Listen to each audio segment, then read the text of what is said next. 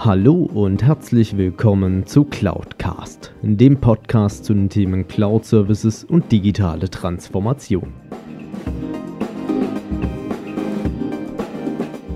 Mein Name ist Alexander Derksen und ich freue mich darüber, dass auch du dich für das Thema Cloud und Digitalisierung interessierst und dass du heute zuhörst.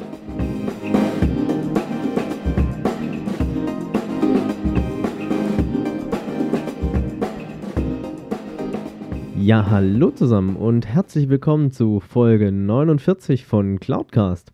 Ja, drei Wochen dauert es noch und dann ist es soweit.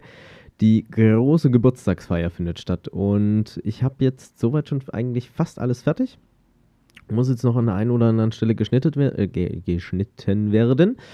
Und seid auf alle Fälle darauf gespannt, was euch da erwartet. Das wird so bombastisch und äh, ich feiere es eigentlich jetzt schon extrem. Ähm, ja, beim Thema zur heutigen Folge ist mir ehrlich gesagt nicht so ganz einfach gefallen, ähm, dass ich sagen konnte, okay, das wird's jetzt, aber ich glaube, ich habe da was ganz Gutes getroffen. Der ein oder andere wird es auch schon in der Titelbeschreibung gelesen haben. Heute geht es darum, ja, welche Public Cloud ist denn so die richtige eigentlich für mich? Beziehungsweise, ähm, worin unterscheiden sich die Anbieter? Und ähm, natürlich auch so ein Stück weit am Ende des Tages, wie schätze ich denn jetzt das Ganze ein? Beziehungsweise, was sind so meine Erfahrungen? Also, ich sag's mal so, ich möchte auch heute jetzt nicht über die unendliche Litanei an Public Cloud-Anbietern, die auf dieser Welt gelistet werden oder die dann auch in irgendwelchen Analystenquadranten oder dergleichen aufgeführt werden, sondern ähm, heute möchte ich eigentlich erstmal primär um, ja, um die großen drei sprechen, also namentlich Amazon, Microsoft und Google. Und ähm, ja, es hat ja netterweise geklappt. Mit Google konnte ich ja sprechen. Ähm, Microsoft bin ich schon seit längerer Zeit dran. Allerdings herrscht da gerade ein bisschen Funkstille. Und äh, Amazon, wie gesagt, ich brauche einen Kontakt und äh, dann sollten wir schauen, dass wir das vielleicht hinbekommen, dass ich auch mal mit Amazon sprechen kann zu dem ganzen Thema Cloud und Digitalisierung. Aber so viel schon mal dazu. Ähm, ja, wie sehe ich das Ganze? Also ich sag mal, man kann den ganzen Themenbereich bzw. Themenkomplex meines Erachtens Stand heute erstmal aufteilen in den Bereich Bürokommunikation und ähm, den Bereich, was dann, ich sag mal, schon in Richtung Infrastructure as a Service ähm, Public äh, Plattform as a Service geht und ähm, dann natürlich auch ähm, ja in so den einen Software, äh, Software as a Service Anteil beispielsweise mit reingeht. Wenn man sich da das Ganze mal anschaut im Bereich Bürokommunikation, ähm, kann ich Stand heute nur eine Aussage treffen zu ähm, Microsoft und Google. Von den beiden kenne ich auch so ein bisschen die Angebote da dahinter war auch selbst Nutzer von beidem, beziehungsweise bei dem einen bin ich es immer noch. Und äh, kann nur sagen, also da spielen beide so ein bisschen auf einer ähnlichen Wellenlänge. Also bei Google heißt ja das Produkt da dahinter die G Suite. Bei Microsoft ist es der ganze Themenkomplex rund um Office 365. Und es ist so ein bisschen der Punkt, ähm, und ich wurde jetzt auch schon mehrfach dazu gefragt, auch in diversen Interviews da dazu. Alex, welchen der beiden Dienste würdest du denn empfehlen? Und äh, ich sag mal ganz ehrlich, mit einer Empfehlung an sich tue ich mir schwer. Ich kann sagen, was ich heute nutze und ähm, wovon ich auch begeistert bin, einfach weil es ja einfach von der Integration war, vom Nutzen her und ähm, auch von der rechtlichen Seite her relativ einfach und sauber war, wo ich echt erstaunt war. Und ähm, das ist so der Punkt, dass ich inzwischen umgestiegen bin auf die Google G Suite. Ich habe ähm, auch lange Zeit Office 365 genutzt, finde das Produkt und auch die Lösung da dahinter immer noch sensationell und auch cool, weil man kann dort viele, viele Themen machen und hat auch viele Integrationsmöglichkeiten, auch die verschiedenen Szenarien mit den einzelnen, ähm, ich nenne es jetzt mal Micro-Tools, die da dahinter stecken. Also sei es ähm, in Delph beispielsweise, was kaum ein Mensch da draußen kennt oder auch ähm, solche Themenbereiche wie Äh, Microsoft Booking, die, glaube ich, die wenigsten Unternehmen bzw. Leute, die das da draußen nutzen oder vielleicht auch installieren, überhaupt kennen und auch nicht unbedingt wissen, welche Szenarien gibt es denn da dahinter.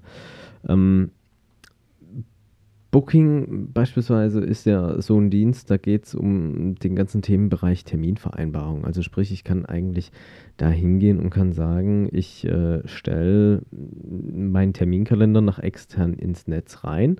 Ähm, natürlich soweit gekapselt, dass äh, er nur die An- und Abwesenheitszeiten anzeigt, beziehungsweise frei gebucht, wie es so schön heißt, und ähm, kann dann auch hingehen und kann dort einfach ähm, ja, Termine buchen lassen. Also so klassische Szenarien beispielsweise da dahinter ist der Friseurbesuch oder Termin beim Zahnarzt oder sonst irgendwas. Ähm, und dort habe ich da die Möglichkeit, das Ganze darüber zu automatisieren, beziehungsweise dann auch äh, meinen Kunden dort eine Möglichkeit zur Verfügung zu stellen, ähm, dass die mit mir besser und einfacher Termine vereinbaren können, wenn das mein Geschäft eigentlich da dahinter ist.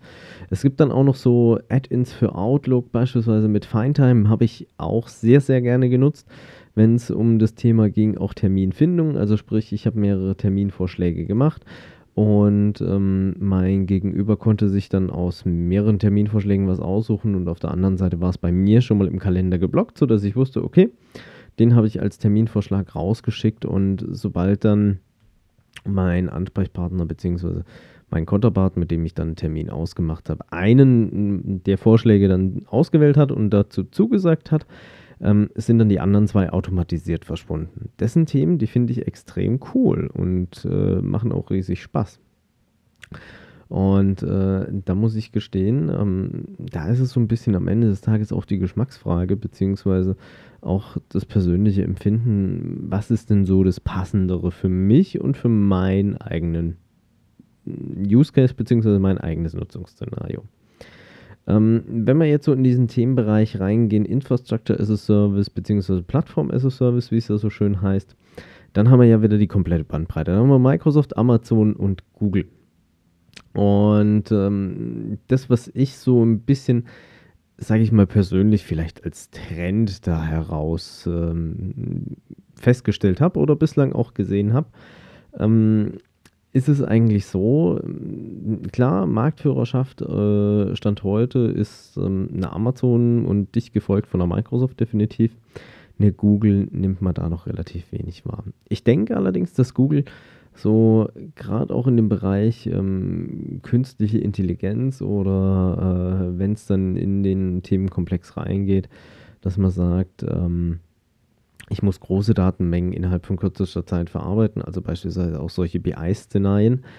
Ähm, Stand heute vielleicht so ein bisschen die Nase vorne hat. Ähm, natürlich klassisches Infrastructure as a Service, das können sie alle. Also wenn es darum geht, irgendwelche virtuellen Maschinen zur Verfügung gestellt zu bekommen, das ist, glaube ich, heute auch nicht mehr die hohe Kunst und auch kein Hexenwerk. Da geht es dann eher um die Projektierung.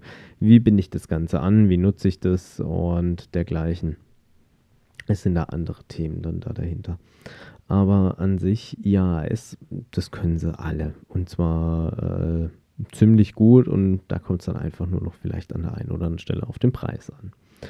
Ähm, was ich allerdings auch vielerlei festgestellt habe, also klassisch ähm, IAS-Themen machen viele, so war zumindest meine persönliche Empfindung, stand heute mit einer Microsoft. Ich denke, das hängt auch so ein Stück weit mit der sehr engen Integration und Verzahnung zusammen. Die meisten Umgebungen da draußen sind Windows-Server-Umgebungen bei den Unternehmen.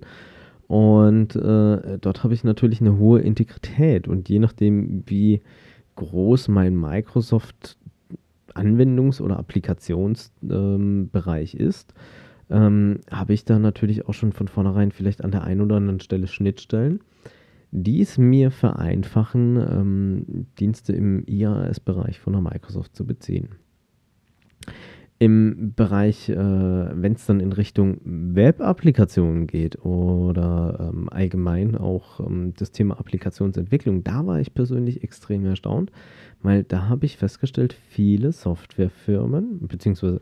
Unternehmen aus der Softwarebranche, so zumindest meine Empfindung, sind inzwischen zu Amazon gegangen und ich kann mir ehrlich gesagt bislang noch nicht erklären, woran das hängt. Ähm, vielleicht war es das Thema Pricing oder ähm, sonst irgendein Punkt. Also ich glaube, Amazon kann man ziemlich gut ansprechen ähm, aus Entwicklersicht heraus mit äh, bestimmten Codebereichen. Also gibt es ja auch eine enorme Developer-Community und da konnte sich Microsoft, glaube ich, bislang noch nicht so zu 100% durchsetzen, wobei es natürlich auch so ist, dass äh, auch auf Azure inzwischen viele Applikationen entwickelt werden.